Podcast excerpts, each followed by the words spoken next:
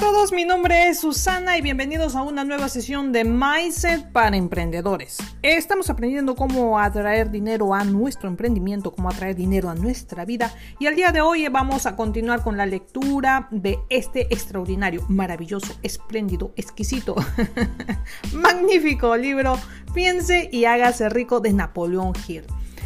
Ah, el secreto para tener éxito en la vida lo vas a encontrar en este ejemplar maravilloso y el día de hoy vamos a entrar al capítulo número 14, el sexto sentido. Pero antes de continuar, por favor te voy a pedir, si te gusta el contenido de este canal, lo puedas compartir, dale un like y suscríbete al canal. Recuerda que debemos crear un buen karma y para ello compártelo si crees que este vídeo o cualquiera de los vídeos le puede ayudar a alguien más, por favor compártelo. Mm, y a continuación vamos a empezar. Espero que hayas eh, leído, escuchado y eh, comprendido la lección anterior porque es muy importante. Estamos ya casi al final, estoy en la página 189 de esta edición y básicamente nos faltan simplemente unas cuantas páginas más. Esto llega hasta la página 225, o sea, alrededor de 40 páginas.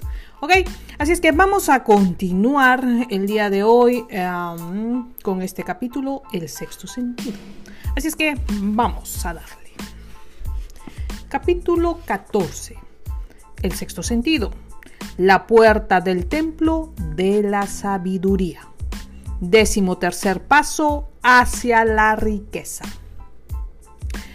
El principio decimetor Otra vez, el principio decimotercero se conoce bajo el nombre de sexto sentido, mediante el cual la inteligencia infinita puede comunicarse voluntariamente sin esfuerzo o exigencias por parte del individuo. Este principio es la cúspide de la filosofía. Puede asimilarse, comprenderse y aplicarse solamente dominando primero los otros 12 principios. Mm. El sexto sentido es esa porción del subconsciente al que llama la que hemos llamado imaginación creadora. También recibió el nombre de aparato receptor, a través del cual se encienden en la mente ideas, planes y pensamientos. Esta forma de imaginación algunas veces se llama inspiración o corazonada. Ojo con eso. El sexto sentido desafía toda descripción no se puede describir a una persona que no haya dominado los otros principios de esta filosofía, porque tal persona no posee conocimientos ni, ni y experiencia con lo que se pueda comparar el sexto sentido. La comprensión del sexto sentido llega solo mediante la meditación, mediante un desarrollo mental desde dentro. Una vez haya usted dominado los principios que se describen en este libro, estará preparado para aceptar como verdad una declaración que por otra parte podría parecerle increíble. Mm. Con la ayuda del sexto sentido se enterará usted a tiempo de los peligros que le amenazan, pudiendo así evitarlos, y a la vez el sexto sentido le notificará también a tiempo todas aquellas oportunidades que se presenten para que usted pueda aprovecharlas. Muy interesante. Y así llega en su ayuda, en el desarrollo del sexto sentido, un ángel guardián que le abrirá en todo momento las puertas del templo de la sabiduría. ¡Wow! Milagros del sexto sentido. El autor no cree en los milagros, no aboga por ellos, ya que posee suficientes conocimientos sobre la naturaleza como para saber que éstas jamás se desvían de sus leyes establecidas. Algunas de estas leyes son tan imprescindibles que adquieren el tono de milagros. El sexto sentido está tan cerca de ser un milagro como cualquier cosa extraña que yo haya visto en mi vida. Y todo cuanto sabe el autor es que hay una fuerza, o una primera causa o una inteligencia que atraviesa cada átomo de materia y abraza cada unidad de energía perceptible al hombre. De esta inteligencia infinita convierte las bedollas en enzimas, hace deslizarse el agua hacia el agua colina abajo en respuesta a la ley de la gravedad. que la noche sigue al día y que el invierno sigue al verano. Cada uno de estos fenómenos naturales ocupando siempre su adecuado lugar con respecto al otro. Esta inteligencia puede, mediante los principios de esta filosofía, ser inducida a ayudar en la transmutación de deseos a su forma material. El autor sabe esto porque lo ha experimentado. Paso a paso y a través de los anteriores capítulos ha llegado usted hasta aquí, al último principio. Y si ya domina cada uno de los anteriores principios, está usted ahora preparado para aceptar, sin mostrar escepticismo alguno, las maravillosas demandas que se hacen aquí. Si no ha dominado usted los demás principios, debe hacerlo antes de que pueda determinar definitivamente si estas demandas son en realidad o ficción. Cuando yo pasaba por la edad de adoración al héroe, recuerdo que muchas veces imité a aquellos que más admiraba. Además, descubrí que el elemento de fe con el que trataba de imitar a mis ídolos me proporcionaba una gran capacidad para hacerlo así con mucho éxito. Deje que los grandes hombres le den forma a su vida. Nunca he llegado a separarme del todo de esta adoración a los héroes. La experiencia me ha enseñado que la cosa más próxima a ser verdaderamente grande es emular a los grandes, sintiendo y actuando en lo posible como ellos. Muchísimo antes de haber escrito una línea para su publicación o de haber tratado de pronunciar un discurso en público, adopté la costumbre de retomar mi propio carácter tratando de imitar a los nueve hombres cuyas vidas y trabajos siempre me habían impresionado. Estos nuevos, nuevos nueve hombres eran eh, Emerson, Paine, Edison, Darwin, Lincoln, Burbank, Napoleón, Ford en Carnegie. Cada noche, durante cierto número de años, celebré una imaginaria reunión con este grupo al que yo llamaba mis consejeros invisibles. El procedimiento era este. Poco antes de dormirme por la noche, cerraba los ojos y veía en mi imaginación cómo este grupo de hombres tomaba asiento conmigo alrededor de una mesa de conferencia. Aquí tenía yo la oportunidad de sentarme entre aquellos que yo consideraba grandes, y no solo eso, sino que realmente dominaba al grupo sirviendo de presidente de la reunión. Mm. Yo tenía un propósito definitivo al dedicar mi imaginación a tales reuniones nocturnas, y este propósito era reformar mi propio carácter, para que representara una verdadera mezcla o composición de los caracteres, caracteres de mis imaginarios consejeros, dándome cuenta cómo así lo hice muy pronto en la vida, de que tenía que vencer las desventajas de un nacimiento, nacimiento ávido en plena superstición e ignorancia, deliberadamente me señalé a mí mismo la tarde de volver a nacer mediante el método que acabo de describir. La construcción del carácter mediante la autosugestión. Yo sabía, por supuesto, que todos los hombres llegan a ser lo que son a causa de sus deseos y pensamientos dominantes.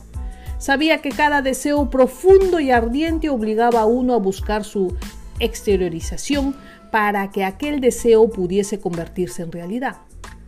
Sabía que la autosugestión es un poderoso factor en la formación del carácter y que la autosugestión en realidad era el único principio mediante el cual se podía formar el carácter.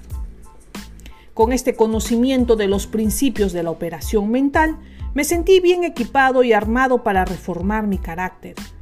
En estas imaginarias reuniones me dirigí abiertamente a los miembros de las mismas en la forma siguiente. Señor Emerson, deseo adquirir de usted la maravillosa comprensión de la naturaleza que le ha distinguido en la vida. Le ruego me imprima en mi subconsciente todas las cualidades que usted poseía y que lo capacitaron para comprender y adaptarse a las leyes de la naturaleza.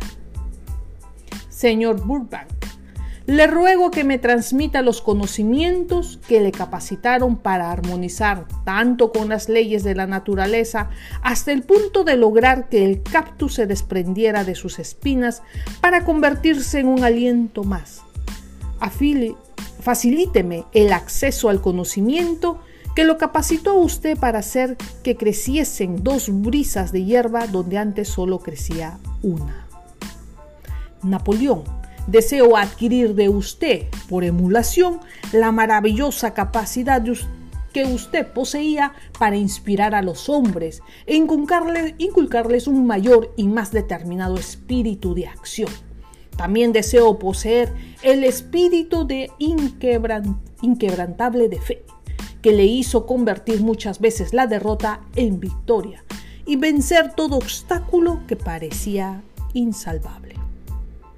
Señor Payne, deseo adquirir de usted la libertad de pensamiento y el valor y claridad de expresión de convicciones que tanto le distinguieron a usted.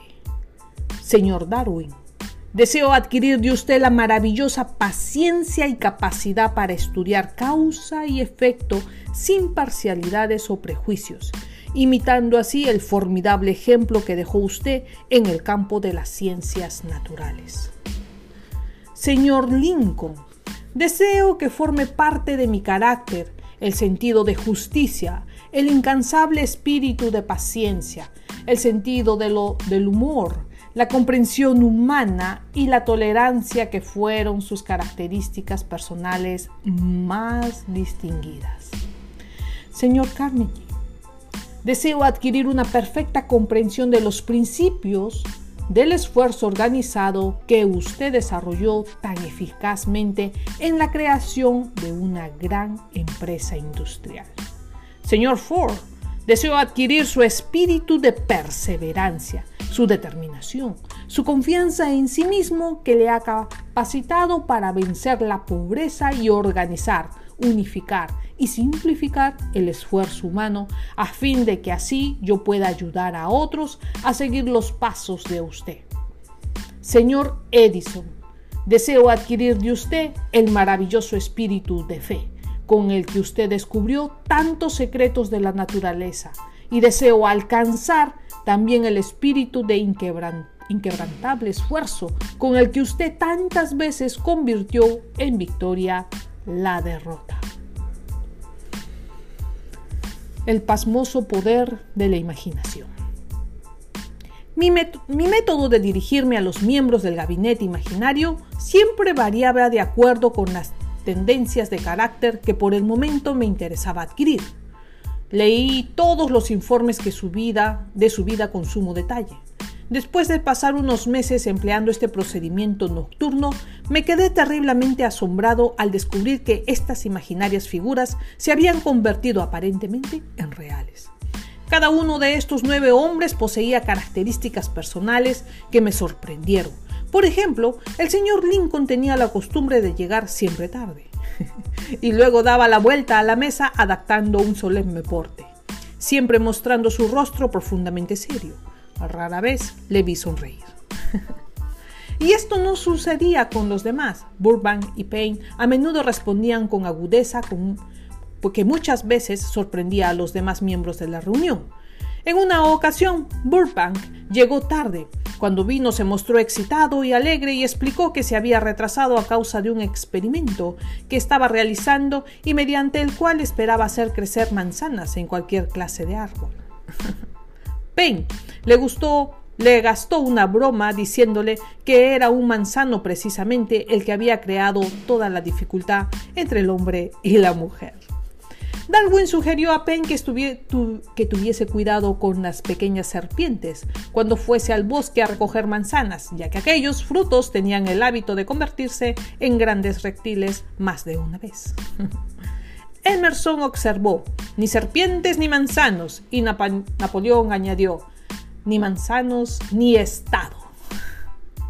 Estas reuniones llegaron a ser para mí tan reales que empecé a, temer sus consecuencias y durante varios meses las suprimí. Temía que si continuaba con ellas, perdería la vista, el, de vista el hecho de que tales reuniones solo eran puras experiencias de mi imaginación. Esta es la primera vez que he tenido el valor de mencionar tal cosa. Pero no quisiera que se me entendiese mal y por ello deseo hacer hincapié aquí en que todavía recuerdo mis reuniones de gabinete como puramente imaginarias, pero también me siento obligado a sugerir que aun cuando los miembros de mi gabinete eran imaginarios y aquellas reuniones no existían más que en mi imaginación, me condujeron por senderos gloriosos de aventura de gloriosos de aventura, por senderos en los que pude apreciar en todo su valor la grandeza, el espíritu creador y la expresión del pensamiento honesto. Recurra a la fuente de inspiración. En un lugar de la estructura celular del cerebro, hay un órgano que recibe vibraciones del pensamiento ordinariamente llamado corazonadas. Hasta ahora la ciencia no ha descubierto dónde se encuentra este órgano del sexto sentido, pero ello carece de importancia. El hecho es que los seres humanos reciben conocimientos seguros a través de otras fuentes que no son los sentidos físicos. Tales conocimientos, generalmente, se reciben cuando la mente se halla bajo la influencia de un estímulo extraordinario. Cualquier emergencia que despierte las emociones y hace que el corazón lata más a prisa que de costumbre, también obliga a funcionar al sexto sentido. Cualquiera que haya pasado por la prueba de haber estado a punto de sufrir un accidente de automóvil sabe que en tales ocasiones el sexto sentido acude en su rescate y por décimas de segundos evita el accidente. Estos casos se mencionan aquí antes de que yo haga la declaración de que durante mis reuniones con los consejeros invisibles describí que mi mente se mostraba mejor dispuesta que nunca a recibir ideas, pensamientos y conocimientos que siempre me llegaban a través del sexto sentido. En muchas ocasiones, al tenerme que enfrentar con emergencias, algunas de las cuales tan graves como para poner en peligro mi vida, fui milagrosamente guiado a través de toda dificultad mediante la influencia de mis consejeros invisibles. Mi propósito original a sostener reuniones con seres imaginarios era solo de impresionar a mi subconsciente mediante el principio de la autosugestión con ciertas características que yo deseaba adquirir. En años más recientes, mi experimentación ha seguido senderos totalmente diferentes. Ahora acudo a mis consejeros imaginarios con todo problema difícil que me presentan mis clientes o con el que yo tengo que encontrarme. Los resultados son frecuentemente asombrosos, aunque no dependo enteramente, por supuesto, de esta forma de consejo. Una fuerza vigorosa de crecimiento lento. El sexto sentido no es algo que uno pueda tomar y abandonar a capricho. La capacidad para emplear este gran poder llega lentamente mediante la aplicación de los otros principios descritos en esta obra. No importa quién pueda ser usted o el propósito que tenga al leer este libro.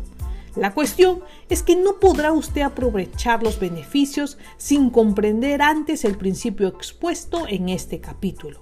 Y esto es especialmente cierto si su propósito principal, principal es el de acumular dinero u otras cosas materiales.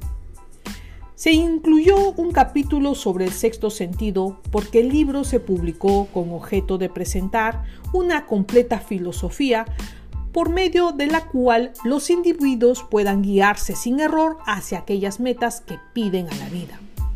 El punto de partida de toda consecución es el deseo. El punto final es aquella rama de los de conocimientos que conduce a la comprensión, comprensión de sí mismo, comprensión hacia los demás, comprensión de las leyes de la naturaleza y reconocimiento y comprensión de la felicidad. Ojo con eso, lo vamos a volver a repetir. El punto de partida de toda consecución es el deseo. El punto final es aquella rama de los conocimientos que conduce a la comprensión, la comprensión de sí mismo, la comprensión hacia los demás, la comprensión de las leyes de la naturaleza y reconocimiento y comprensión de la felicidad. Esta clase de comprensión llega en toda su plenitud únicamente familiarizándose y usando el principio del sexto sentido. Habiendo leído el capítulo, habrá observado que, mientras lo leía, posiblemente se elevó usted a un gran nivel de estímulo mental. Espléndido. Vuelva a leerlo dentro de un mes y observe que su mente se elevará aún más en ese nivel de estimulación. Repita tal experiencia de vez en cuando sin preocuparse por lo mucho o poco que pueda aprender por el momento y eventualmente se encontrará en posesión de una fuerza que le capacitará para desembarcarse del desánimo. Podrá dominar el temor, vencer la dilación y emplear libremente su imaginación. Entonces habrá sentido el toque de ese algo desconocido que ha sido y sigue siendo el espíritu alentador de todo gran pensador, dirigente, artista, músico, escritor o estadista. Entonces se hallará usted en posesión de transformar sus deseos en su contrapartida física o financiera, con la misma facilidad que abandonaría la empresa a la menor señal de oposición. Ok, vamos a hacer el resumen de este capítulo. Es el último principio, es el treceavo principio y es el capítulo número 14, el sexto sentido. En este capítulo, Napoleón Hill nos da una vista bastante sorprendente acerca de lo que es la intuición. Si es que vamos a ir para allá y vamos a agrandar esto, estamos en Canva y si deseas hacer este tipo de presentaciones o utilizar Canva, en la parte de abajo te voy a dejar un link en donde puedes acceder a un descuento o también puedes eh, instalarte eh, Canva de manera gratuita. ¿ok? Vamos a ver acá qué nos dice. Este es el capítulo número 14, el sexto sentido, y vámonos a lo que nos compete. Dice que este sexto sentido es una porción del subconsciente al que ya hemos llamado imaginación creadora. Recuerda que hemos denominado la imaginación eh, creadora como esta antena receptora de los pensamientos que vienen desde afuera. Ah, y en este caso nos hablan que vienen este tipo de conocimientos no solamente de los pensamientos de otras personas, también nos llegan este tipo de conocimiento desde una fuente infinita. Ojo con eso, revisa el capítulo anterior y por acá arriba te voy a dejar ese link para que te vayas al, al capítulo anterior y puedas entender este concepto. Otra cosa adicional que nos dice eh, esta forma de iluminación cuando logramos desarrollar el sexto sentido o la intuición, dice que algunas veces es llamada inspiración o corazonada. ¿Y para qué nos sirve? ¿Para qué queremos desarrollar este tipo de inspiración o, o corazonada? La finalidad de desarrollar este sexto sentido. Dos en principio. La primera de ellas es dice que te va a notificar, o sea, te va a prender las alarmas justo a tiempo para evitar cualquier tipo de peligro o daño que puedas causarte. ¿Ok? El otro es eh, que te, también te va a sonar las alarmas cuando estés enfrente de oportunidades para que puedas aprovecharlas. Entonces, esto es muy importante, desarrollar el sexto sentido o seguir tu intuición. Recuerda, una vez que hayas aprendido los principios del 1 al 13, en este caso al 12, entonces podrás haber eh, desarrollado el tema de tu intuición. Y poco a poco te darás cuenta de qué cosas van a venir a ti, situaciones y circunstancias. Y lo más importante es que te dejes guiar por aquella intuición, aquellas corazonadas, como dice Napoleón Hill. Mm, hay otra parte fundamental acá en este capítulo que habla acerca de emular a los grandes sintiendo y actuando como ellos. Habla acerca de la formación del carácter. Si tú quieres tener éxito en tu emprendimiento o tener éxito en la vida, ser una persona exitosa, entonces debes fijarte cómo aquellas personas grandes ya han logrado lo que tú quieres y eh, plantearte, ¿no? De emularlas en el tema de su que piensan, que hacen, cómo actúan en, todo su, en, todos los aspectos, ya sean financieros, ya sean social, ya sean personales, espirituales, etc, etc, etc. Porque la idea es emular a esas personas, a esos héroes a los que tú admiras. Entonces, en este caso, Napoleón Hill dice que puso en práctica esto para moldear su carácter. Recuerda que nosotros, y esto ya lo habíamos leído con Tijareker, Tijareker nos había enseñado que nosotros debemos pensar como la gente millonaria. Entonces, que la gente que no tiene dinero o la gente que es eh, de clase media o pobre piensa completamente distinto a la gente que tiene mucho dinero. Y Tijareker ya nos estaba diciendo que teníamos que emular el tipo de creencias y de pensamientos que estas personas tenían si nosotros queríamos cambiar nuestra situación financiera. Lo mismo te está diciendo en este caso Napoleon Hill. Te dice, si tú quieres ser una persona de éxito, si quieres ser un emprendedor de éxito, emula a un emprendedor que ya haya logrado lo que tú quieres lograr con tu emprendimiento. Y si es en el caso personal, una persona muy exitosa en el ámbito laboral, emula todos aquellos aspectos o hábitos, sobre todo los hábitos de aquellas personas, para que tú consigas lo mismo. Recuerda que el éxito deja huellas y simplemente tienes que seguirlas, ¿ok? Vámonos, ¿qué más nos dice Napoleón Hill? Mm, todos los hombres llegan a ser lo que son a causa de sus deseos y pensamientos dominantes. Y esto ya nos ha enseñado en los capítulos anteriores. El principio, el primero de los capítulos es el deseo, ¿no? De crear este ardiente deseo que nos va a llevar hacia la ejecución de todos nuestros planes, de todas nuestras ideas para lograr ese objetivo. Entonces, eh, dice que los hombres llegan a ser lo que son de qué constantemente estás pensando. Entonces, la persona que eres en este momento se refleja en cuanto a tus pensamientos de manera diaria. Entonces, cambia tus pensamientos si es que quieres cambiar tu realidad. Y eso es lo que te está diciendo Napoleón Gil acá.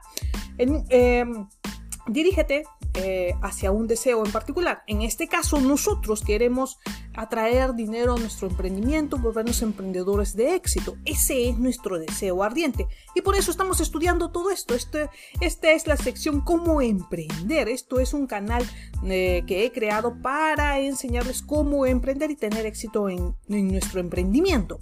Entonces, ese es nuestro deseo, ser emprendedores de éxito. Entonces, nuestros pensamientos constantemente, todos los días, todos los días, deben de ser abocados hacia el éxito, hacia la ejecución y la concretación de lo que queremos, que queremos atraer dinero a nuestro emprendimiento, ¿no? De una forma de que con nuestro emprendimiento, con nuestro producto o nuestro servicio podamos ayudar a la mayor cantidad de personas en el mundo. Entonces, tenemos que estar constantemente pensando en ello. ¿no? Y de ahí va a venir el tema de la imaginación creativa para desarrollar ideas y planes para poner en ejecución y lograr aquello que deseamos pero usualmente lo predominante son nuestros pensamientos, ¿ok? Lo que piensas se manifiesta. La construcción del carácter mediante la autosugestión. Y acá hay una práctica que hace muy bonito Napoleón Hill y me gusta mucho. lo había olvidado, este libro ya yo lo he leído varias veces. Pero esta parte este, la había olvidado mm, en cuanto a lo que él hace, ¿no? Él admiraba a nueve personas que eran sus líderes, a los que él quería emular, y había estudiado a cada uno de ellos y había recogido de cada uno de ellos una característica especial en cuanto al carácter que él quería emular. Entonces, eh, en el libro, y que si quieres volver a escucharlo, eh, te cuenta de qué le solicitó a cada uno de ellos en su imaginación. ¿no? A, Napoleón le pidió una característica especial, a Thomas Edison otra cosa, a Henry Ford en específico. Entonces nosotros podemos hacer lo mismo, ¿no? Si tienes, eh, para ahí viene el concepto de mente maestra. ¿A quiénes has escogido para que formen tu grupo de mente maestra? Pueden ser personas que estén este, físicamente vivas o personas que hayan dejado ya este plano y que los puedas emular mediante sus libros, como en el caso de Napoleón Hill. ¿no? Puedes eh, meter en tu, en tu grupo de mente maestra Napoleón Hill y poder pedirle y solicitarle todo aquel conocimiento que él te pueda brindar para lograr tener éxito en la vida. ¿Ok? Entonces, hacer lo mismo que ha hecho Napoleón Hill con estos personajes y nosotros poder hacer lo mismo con nuestra mente maestra. Y lo más importante es solicitar de la siguiente forma. Yo quiero adquirir. Entonces decirle, Napoleón Hill, yo quiero adquirir de usted todo el conocimiento que usted ha recabado durante tantos años para la eh, materialización de los deseos. Entonces, si tú lo repites constantemente y todas las noches como él lo ha hecho, en algún momento vas a lograr, a lograr adquirir todo este background que tiene que ha tenido Napoleón Hill y que ha dejado en su legado, que son estos libros, tanto este como otros que él ha dejado, en donde expresa las mismas ideas. Entonces, esa es una manera muy, muy, muy interesante, una práctica que podemos hacer. Y como él dice, ¿no? Esto lleva bastante tiempo, no es de una noche, es una práctica de manera constante. Así es que eh, este es el ejercicio de la autosugestión. Y recuerda que cuando él pidió esto es porque había estudiado las características de cada uno de estos personajes. No es pedir por pedir. Entonces deben ser personas que tú conozcas y admires. Averigua, lee, lee sus libros de todos ellos y recaba y pide y solicita aquello que tú quieras para tu vida, para tu emprendimiento. ¿Ok? Así es que esta es una bonita práctica que nos puede ayudar muchísimo. Y acá hay algo muy interesante que nos deja y como reflexión, este Napoleón Hill dice, el sexto sentido no es algo que uno pueda tomar o abandonar a capricho. Ojo con eso. No es que yo quiero decir, ah, ya voy a tener La capacidad para emplear este gran poder Recuerda esto, esto es un poder, porque mira lo que te va a suceder, te va a librar de peligros, de cualquier fracaso, de cualquier quiebre en tu empresa o lo que sea, y también te va a despertar esto de estar atento a las oportunidades. Entonces esto es un poder inmenso llega lentamente, o sea, esto no va a ocurrir de la noche a la mañana, mediante la aplicación de los otros principios. Entonces lo que tú tienes que hacer es volver a escuchar todos estos audios, volverlos a estudiar, repasar, repasar, repasar, volverlos a estudiar, repasar, repasar, repasar, y una vez que los hayas interiorizado y sobre todo los hayas puesto en la práctica, entonces esto del sexto sentido recién empezará a formarse, a despertarse en tu ser. Entonces esto es muy importante y yo creo que es eh, lo fundamental de este capítulo que Napoleón Hill nos deja. Vamos a ver entonces como última reflexión, acá nos deja Napoleón Hill, la escalera del éxito nunca está ocupada en la cima. Oh, y me olvidé mover los... Anyways, no importa. Así es que hasta acá te voy a dejar. Esta es la última reflexión. Este es el capítulo penúltimo de este maravilloso libro. Piense y hágase rico. Y espero que te haya gustado y hayas entendido todos los principios que hemos explicado, que te, te, he podido ayudar a entender más o menos y desengranar todas estas, todas estas ideas que Napoleón Hill nos deja en su libro. Es un libro bastante, mm, vamos a decirlo así, pesado, pero si lo escudriñamos, lo estudiamos y lo desglosamos por pedacitos, como se dice comer este elefante por pedacitos, entonces vamos entendiendo cosas.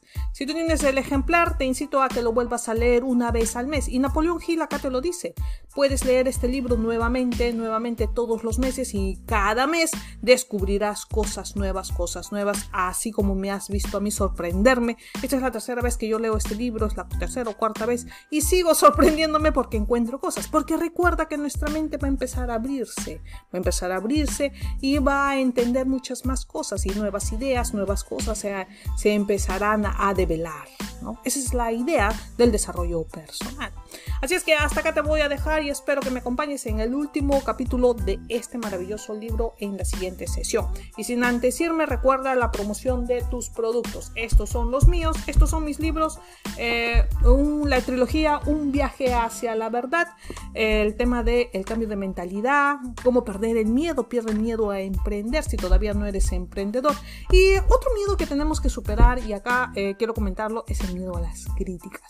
Miedo a las críticas y en este libro también te comento cómo fue este mi proceso para para y el miedo sabes sabes otro miedo que está acá desarrollado es el miedo a soltar Últimamente he estado compartiendo en mis otras redes sociales el tema de soltar porque hay muchos ciclos que ya se están cerrando. Y acá también te cuento este, cómo es esto de soltar, ¿ya? Cómo fue mi proceso para soltar algunas cosas que ya no me podían acompañar en mi proceso. Y así también te puede estar sucediendo a ti si eres emprendedor. Ok, eh, y acá tenemos el último, un grano de mostaza, según tu fe de estado. Recuerda, así es que te voy a dejar por acá abajo los enlaces para que los puedas adquirir en Amazon si te encuentras fuera de Perú y si estás en Perú, igualmente te dejo un link en donde alguien que te puede hacer llegar tus ejemplares. Y sin antes te pido y te solicito nuevamente, si sientes o piensas que el contenido de este canal le puede ayudar a alguien más, por favor compártelo en este mismo momento. Y déjame una suscripción y un comentario si necesitas ah, algo que te aclarezca algo o algún comentario con respecto a la ejecución y práctica de todos estos principios. Recuerda que lo más importante es la aplicación. ¿Ok? Y lo que se viene después de esto es absolutamente un boom. ¿Ok? Nos vamos a ver en el siguiente y último episodio de este maravilloso libro en la siguiente sesión. Cuídense mucho. Nos vemos. Adiós. Thank you.